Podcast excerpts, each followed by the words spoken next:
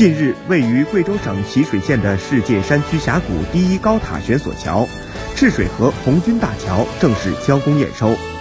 从赤水河大桥项目部获悉，这座大桥属于江习古高速公路重要控制性工程，全长两千零九米，主跨一千二百米，